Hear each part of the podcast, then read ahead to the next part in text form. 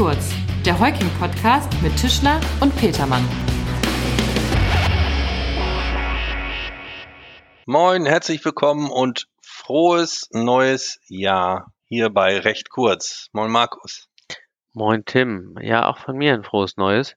Alles Gute für das Jahr 2022. Tim und an dich nochmal herzlichen Glückwunsch zu einem wohlverdienten und knappen zweiten Platz. Wir haben eine Stimme zu wenig bekommen, sonst wären wir sogar Podcast des Jahres geworden. Ja, vielen Dank. Den Glückwunsch gebe ich gern zurück. Willst du vielleicht nochmal die Urkunde ins Mikrofon halten, damit unsere ja, Hörer genau. das sehen können? können unsere Hörer die Urkunde hören. Das ich auch gut. Nein, äh, zweiter Platz ist wunderbar. Der erste Platz. Ausbaufähig, ausbaufähig Äh, trotzdem. ausbaufähig. Aber äh, unsere äh, liebe Kollegin Katharina Gangnuss äh, mit dem Podcast Lawyer ist, denke ich, auch ein würdiger erster Platz. Und ähm, das nehmen wir gerne so hin. Wir versuchen es dies Jahr erneut. So machen wir es. Was wollen wir denn heute? Wir wollen uns ja eigentlich nur mit einer ganz kurzen Folge mal ins neue Jahr melden sozusagen. Und heute gab es ja dazu eine durchaus äh, interessante, wichtige und auch aufsehenerregende Entscheidung in Karlsruhe beim Bundesgerichtshof, Tim. Ja, völlig richtig. Der Bundesgerichtshof hat heute nochmal eine Entscheidung äh, im Zusammenhang mit Corona rausgehauen. Und zwar hat der BGH heute in einem Urteil entschieden, dass Geschäfte, die im Lockdown 2020 schließen mussten, grundsätzlich ihre Miete für die Zeit des Geschäftsschlusses anpassen können. Denn, äh, so der Bundesgerichtshof, äh, die hoheitliche Betriebsschließungsanordnung stellt eine Störung der Geschäftsgrundlage dar. Allerdings, wie wenig überraschend und auch häufig in juristischen Auseinandersetzungen der Fall, kommt es auf die konkreten Umstände des Einzelfalls an, wie viel Miete letztlich zu entrichten ist. Äh, Das hat der BGH auch klargestellt. Ja, völlig richtig. Im konkreten Fall hat der BGH äh, die in der Vorinstanz getroffene 50-50-Entscheidung kassiert. Da hat sich das äh, OLG die Sache ja auch relativ einfach gemacht. Nicht, Ja. nicht ganz so kreativ mit 50-50. ähm, ja, was war denn überhaupt äh, Auslöser äh, dieses Verfahrens? Ähm, das vielleicht mal kurz zur Einordnung. Der Textildiscounter Kick musste aufgrund einer Allgemeinverfügung des sächsischen Staatsministeriums seine Räumlichkeiten in der Zeit von März bis April schließen und wollte dann eben für den Monat April keine Miete zahlen. Und dagegen, oder sie, sie haben auch keine Miete gezahlt, ne? Und dagegen Nee, genau, sie zahlten keine Miete. Sie ja. zahlten dann keine Miete und dagegen ist der Vermieter gerichtlich vorgegangen und hat in der ersten Instanz am Landgericht Chemnitz Recht bekommen. Das Landgericht Chemnitz hat entschieden, dass Kick äh, die äh, Monatsmiete, äh, Höhe ist egal, äh, vollständig entrichten musste. Ja, 8000 waren's, ist aber tatsächlich egal. Jetzt kommen wir zum äh, Urteil. Also das soll jetzt kein Bashing gegen das Oberlandesgericht Dresden sein, aber äh, kommen wir halt zu dem 50-50-Urteil. Also das ähm, OLG Dresden hat das Landgericht Chemnitz aufgehoben und ähm, geurteilt, dass Kick die Hälfte zu zahlen hat. Die staatliche Schließungsanordnung, so das Oberlandesgericht Dresden, bedeutet eine Störung der Geschäftsgrundlage des Mietvertrages und daraus ergebe sich eben die äh, hälftige Mietzahlungsverpflichtung. So, und dagegen ist jetzt natürlich dann der Vermieter vorgegangen und hat Revision vom BGH eingelegt oder beim BGH eingelegt und wollte weiterhin die volle Miete haben, wie es erstinstanzlich auch festgestellt worden ist. Kick hat sich dann dran gehängt und ebenfalls beim BGH beantragt, dass es doch dabei bleiben müsse, dass sie gar keine Miete zu entrichten hat.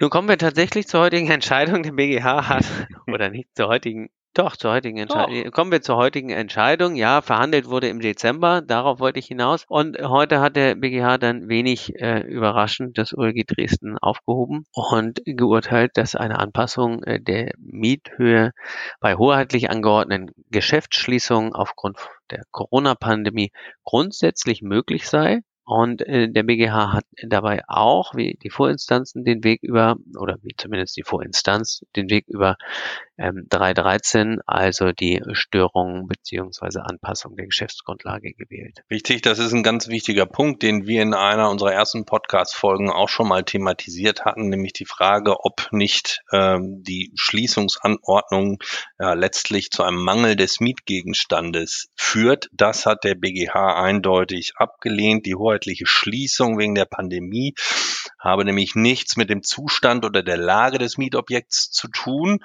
ähm, sondern knüpft eben an die äußeren Umstände an. Das Mietobjekt hat weiter zur Verfügung gestanden und deswegen äh, aus, auf, aufgrund von äh, einer Mangelhaftigkeit des Mietgegenstandes ist eine Minderung also nicht gerechtfertigt.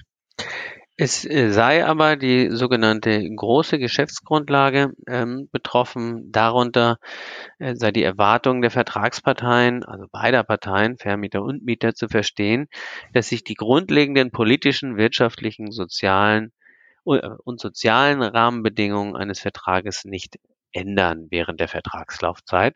Diese Erwartung sei durch die ähm, Allgemeinverfügung, die eben aufgrund der unerwarteten Pandemielage erforderlich war, schwerwiegend gestört, so der BGH wohl wörtlich, schwerwiegend gestört worden sein. Und damit ist die Geschäftsgrundlage gemäß Paragraph 113 Absatz 1 BGB weggefallen. 313 Absatz 1. Was habe ich denn jetzt wieder gesagt? 113. 313 äh, Absatz 1 BGB weggefallen. Richtig. Der Wegfall der Geschäftsgrundlage nach 313 Absatz 1 BGB alleine äh, berechtigt den Gewerbemieter aber noch nicht äh, sofort zur Vertragsanpassung. Äh, als weiteres Kriterium kommt es nach Ansicht des BGH auch darauf an, dass äh, den Parteien unter Berücksichtigung aller Umstände des Einzelfalls das Festhalten an dem unveränderten Vertrag nicht zugemutet werden kann. Hierzu hat der BGH dann aber eben festgestellt, dass eine pauschale Betrachtungsweise, ob die Mieterin oder der Mieter nun die Miete entrichten muss oder nicht, äh, überhaupt nicht in Frage kommt. Ebenso wenig kommt nach dem BGH aber die, die pauschale Lösung äh, einfach 50-50 zu machen in Betracht. Im Ergebnis hat also eine sorgfältige Einzelfallprüfung zu erfolgen, bei der die Nachteile des Gewerbetreibenden während der Geschäftsschließung sowie deren Dauer mit berücksichtigt werden müssen. Bei der Bewertung muss unter anderem darauf geachtet werden, zum Beispiel, welche Maßnahmen der Mieter ergriffen hat oder hätte ergreifen können, um drohende Verluste aus der Betriebsschließung zu vermeiden. Genau, Tim. Hierbei ist ja insbesondere dann auch zu berücksichtigen, ob es äh, möglicherweise äh, staatliche Leistungen gab, die der Mieter in Anspruch genommen hat oder ob er Leistungen aus Betriebsversicherungen erhalten hat. Ne? Richtig. Vielleicht kann ich noch ergänzen, wenn wir über die Nachteile sprechen, die dem Mieter entstanden sind.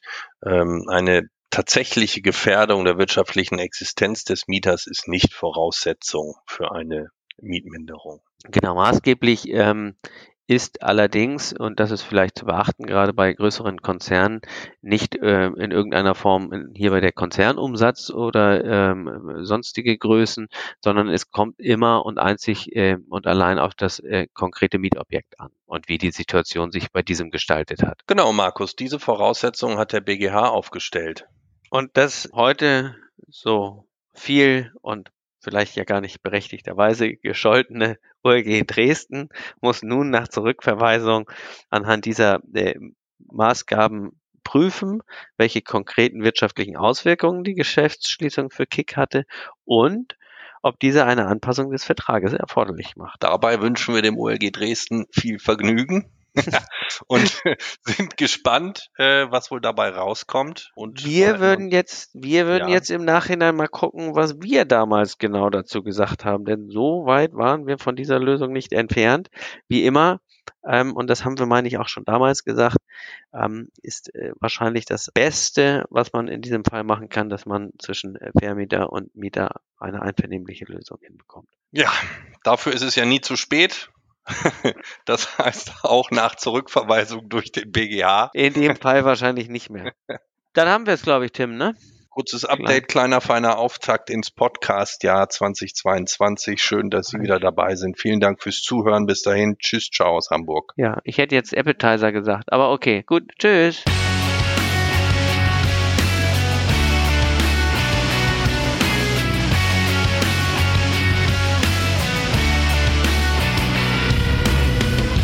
Das war recht kurz, der Heuking-Podcast von und mit unseren Rechtsanwälten Tischler und Petermann. Sie erreichen uns unter heuking.de.